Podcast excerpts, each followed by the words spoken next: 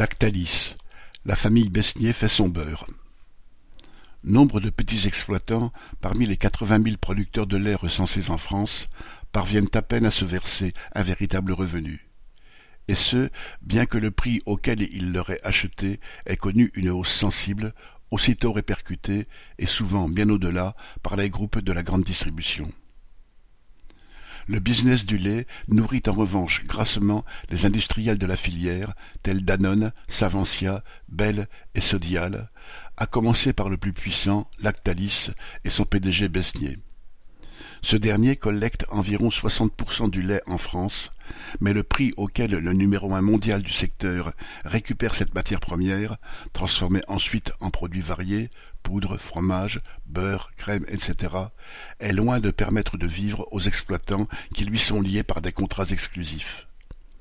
Un quart se trouve sous le seuil de pauvreté, souvent avec des revenus inférieurs au RSA. Des milliers font faillite chaque année. Depuis la suppression en 2015 des quotas, qui avait pour but d'en finir avec les excédents de la période précédente, les prix connaissent des variations permanentes en fonction des rapports de force entre industriels et distributeurs et de la spéculation, comme pour la poudre de lait qui est à la base d'un vaste commerce international. Dans ce bras de fer, les petits exploitants sont toujours perdants.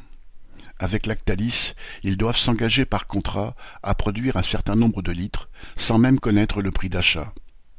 Et le groupe laitier dispose de mille moyens pour contraindre les producteurs à se plier à ses dictats sans pouvoir sortir de ses griffes.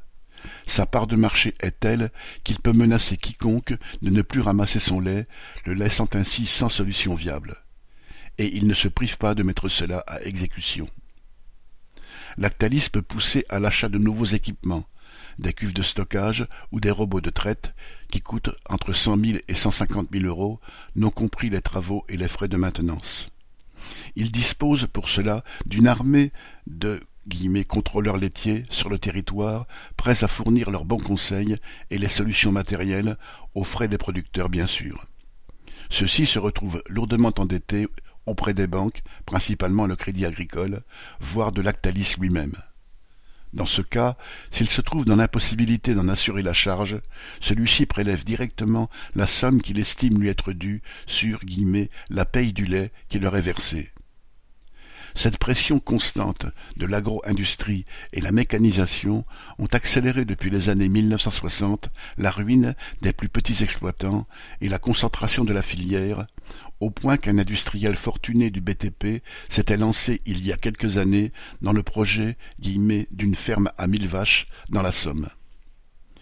Créée dans les années 1930 en Mayenne, l'entreprise Besnier est restée dans le giron de la famille.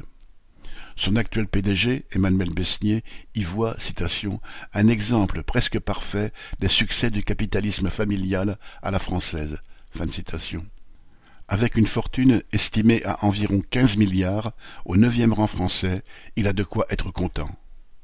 C'est un exemple surtout de la dictature des grandes familles bourgeoises. Lui, sa sœur et son frère sont en effet les seuls actionnaires d'une entreprise qui emploie environ quatre-vingt-cinq mille salariés dans ses usines réparties dans cinquante-six pays.